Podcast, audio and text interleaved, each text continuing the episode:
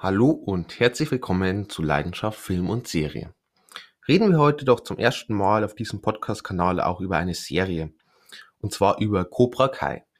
Wie ihr bestimmt wisst, habe ich letzten Montag schon die Review zum Original Karate Kid Film äh, veröffentlicht. Und ich habe auch die anderen Karate Kid Teile dann mir daraufhin angeguckt und jetzt eben auch die Serie Staffel 1 bis 4, die aktuell auf Netflix verfügbar ist. Und ich muss sagen, ich habe recht lange die Serie etwas, ja, sagen wir mal, gemieden. Ähm, ich dachte mir so, ja, Karate und Teenager, ich weiß nicht, ob mich das jetzt so interessiert, obwohl ich eigentlich schon recht in dem Alter bin, wo auch dann ja die Zielgruppe der Serie liegt.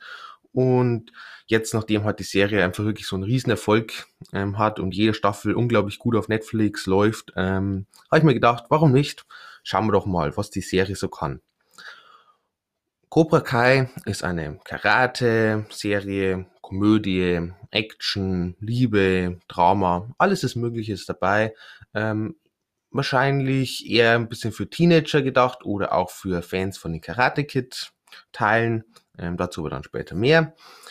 Ähm, Laufzeit, wir haben vier Staffeln mit jeweils zehn Folgen. Die Folgen dauern so im Normalfall zwischen 30 und 35 Minuten und die Serie hat eine FSK 12. Regie geführt haben mehrere Regisseure, ich glaube vier oder fünf Stück. Und da ich jetzt nicht auf jeden einzelnen eingehen wollte, aber jetzt auch nicht einzelne herauspicken und andere vernachlässigen, ähm, lasse ich das an dieser Stelle einfach weg. Kommen wir dann zum Cast und da muss ich vorher schon mal sagen, ähm, die meisten dieser Schauspieler kenne ich jetzt nur aus Cobra Kai, aus der Serie. Und somit kann ich jetzt gar nicht so viel zu den Schauspielern sagen, wo die sonst noch mitspielen. Ähm, fangen wir an mit einem William Zapka, den kennt man dann aus dem ersten Karate Kid auch, aus dem Original. Ein Ralph Macchio, ebenfalls aus Karate Kid und auch aus dem zweiten und dritten Teil. Dann ein Xolo Mariduena, ähm, kenne ich jetzt sonst auch nirgends. Ein Jacob Bertrand, der hatte eine Minirolle in Ready Player One. Ähm, ganz netter Film von Steven Spielberg, optisch ganz cool. Ja, kann man sich angucken. Dann haben wir einen Tanner Butchanan, kenne ich auch von keiner anderen Rolle. Genauso auch eine Mary Ma Maitland Musa. Und zuletzt noch eine Peyton List, die kenne ich jedoch. Ähm, und zwar habe ich als, ja, ja, wie alt war ich? Vielleicht so zwölf oder so. Ähm, ziemlich gern die Serie Jessie geguckt. Ähm, ist, glaube ich, auf Super RTL immer gelaufen. Ist so ein bisschen ein Sitcom. Ich bin eigentlich kein großer Fan von Sitcoms, aber Jessie ähm, habe ich wirklich regelmäßig geschaut und war ein Riesenfan und vor allem auch von Peyton List. Ähm, und somit, ich würde sagen sogar, dass ich wegen Peyton List bisschen auf Cobra Kai jetzt gekommen bin, ähm, da ich mir dachte, oh wow, da spielt mal wieder mit, habe ich schon länger nicht mehr gesehen. Und Peyton List kennt man sonst ähm, noch zum Beispiel aus Duell der Magier, da hat es eine sehr recht kleine Rolle, ganz am Anfang, ähm, war sie noch sehr jung. Oder auch ähm, gestern gesehen, Anthem of a Teenage Prophet. Ähm, der Film war okay, hatte, war jetzt kein klasse Film, ähm, hatte ein paar Schwächen, aber die Bewertung findet ihr auf Instagram, Link ist in der Bio. Kommen wir zur Story und vorweg, ich versuche möglichst wenig zu spoilern. Ähm, bei der ersten Staffel werde ich ein paar Sachen jetzt natürlich ansprechen, ähm, vor allem aber so Staffel 2, 3 und 4 ähm, werde ich jetzt hier eigentlich gar nichts direkt dazu sagen, also keine Sorge. Es geht um den ehemaligen Cobra Kai-Schüler Johnny, den wir ja eben aus Karate Kid 1 kennen. Und dieser ist auch nach über 30 Jahren noch nicht wirklich über seine Niederlage gegen Danny LaRusso beim All Valley Karate Turnier hinweggekommen. Er arbeitet als eher weniger erfolgreicher Handwerker und ist einfach genervt von der ganzen Welt. Bis er dann eines Abends den jungen Miguel Diaz trifft, ähm, diese wird gerade von mehreren Jungs verprügelt, gemobbt, was auch immer. Und er hilft ihm.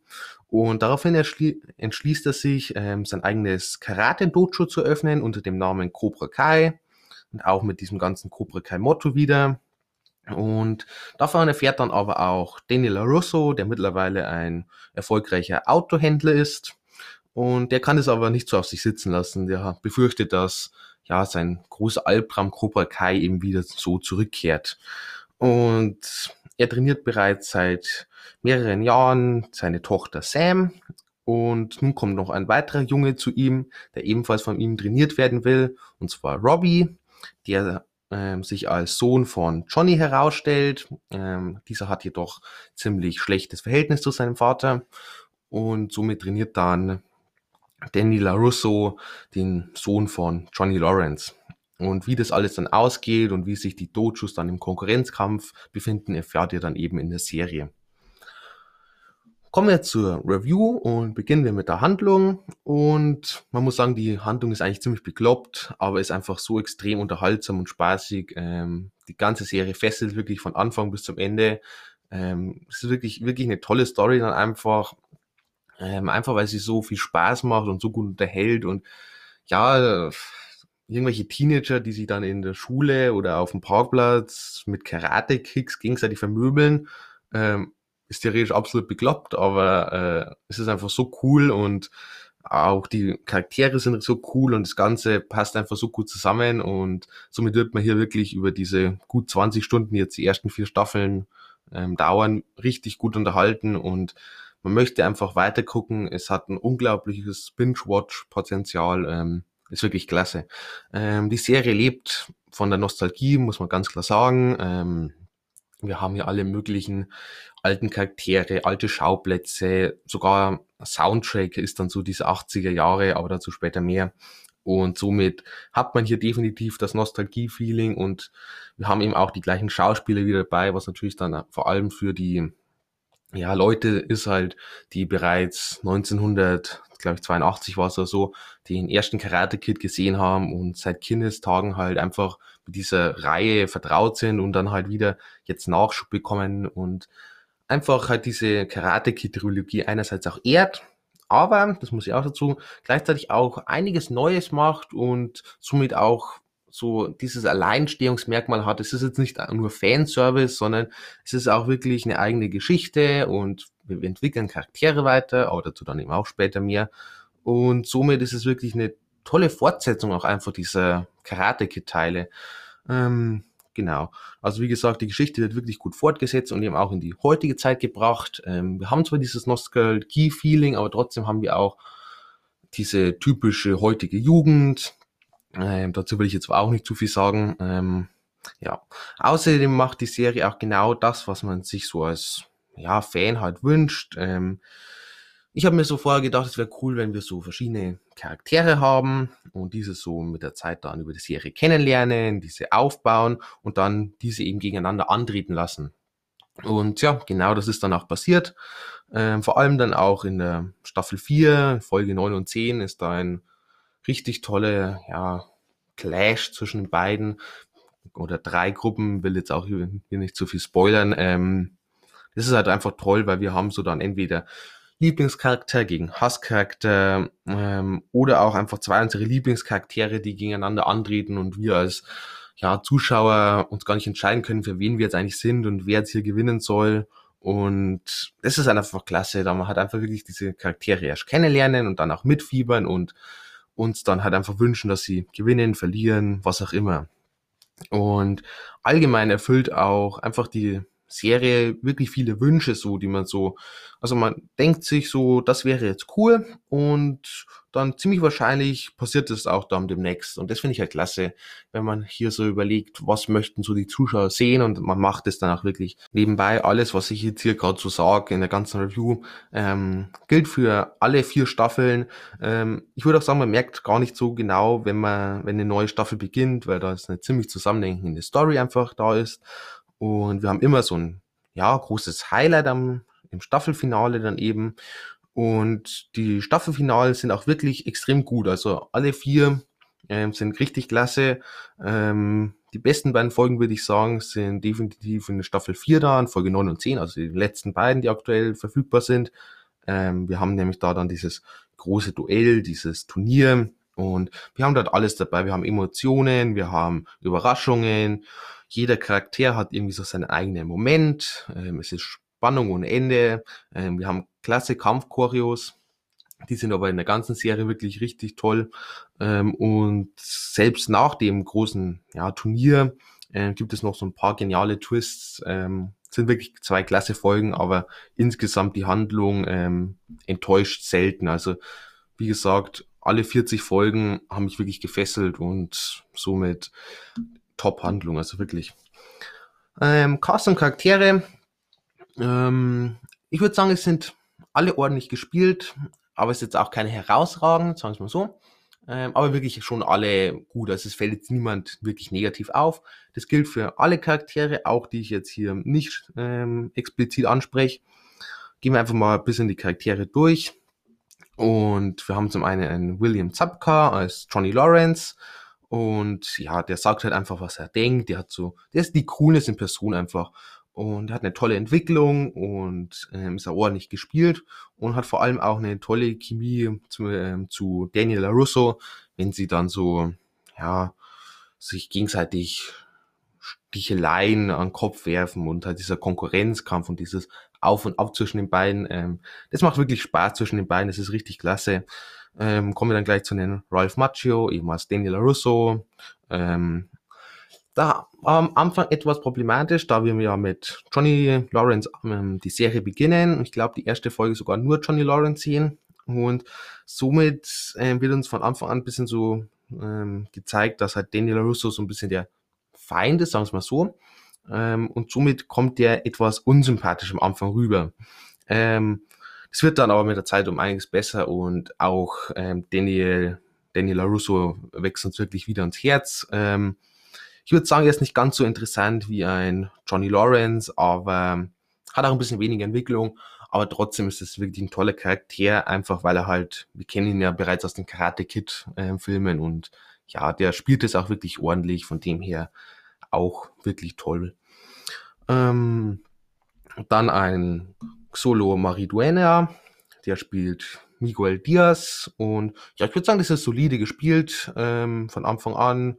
Ähm, ist das wirklich in Ordnung. Der ist ja eben auch ja, ab der ersten Folge dabei. So mehr oder weniger unser Hauptcharakter von den jüngeren Charakteren. Ähm, ich würde sagen, der, der Charakter hat am meisten Tiefe und auch am meisten emotionale Momente. Vor allem dann in Staffel 3, ähm, werde ich jetzt nicht zu viel sagen. Ähm, und somit, ja, ist der mir auch wirklich ans Herz gewachsen. Dann ein Jacob Bertrand als Hawk, beziehungsweise Eli. Ähm, mit ihm hatte ich ein ganz kleines Problem und zwar in Staffel 2 und 3 hat man ihn so extrem unsympathisch dargestellt, dass es mir dann wieder ein bisschen schwer gefallen ist, ihn wieder zu mögen.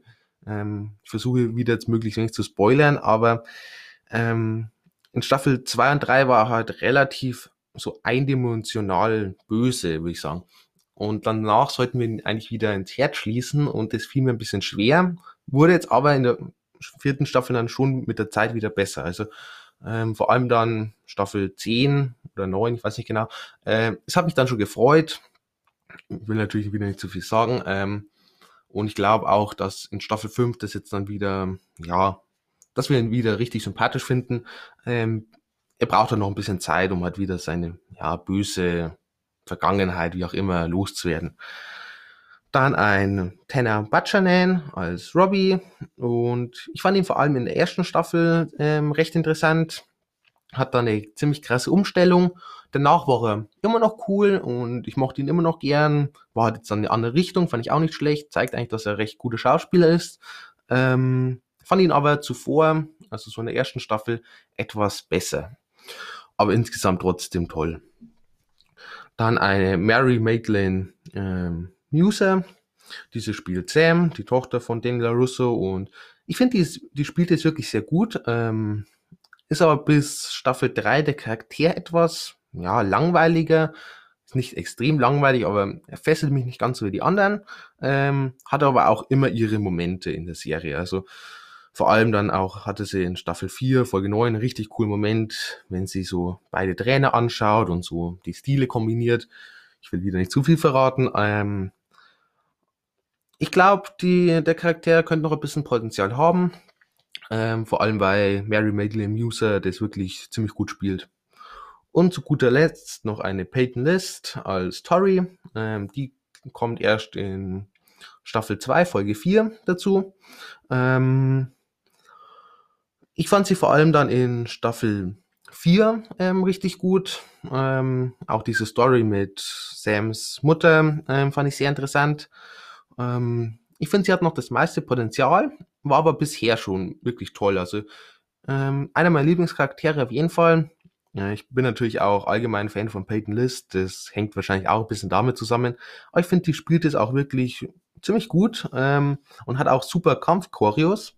Ähm, natürlich, einiges davon machen auch Stunt-Doubles, aber Sima Peyton List macht auch einige ihres dann selber und die Kampfchoreos schauen richtig gut aus. Ähm, ja, ich bin jetzt kein Karate-Experte, aber es hat mir bei ihr fast am besten gefallen, äh, obwohl alle Kampfchoreos, wie bereits gesagt, äh, wirklich gut aussehen.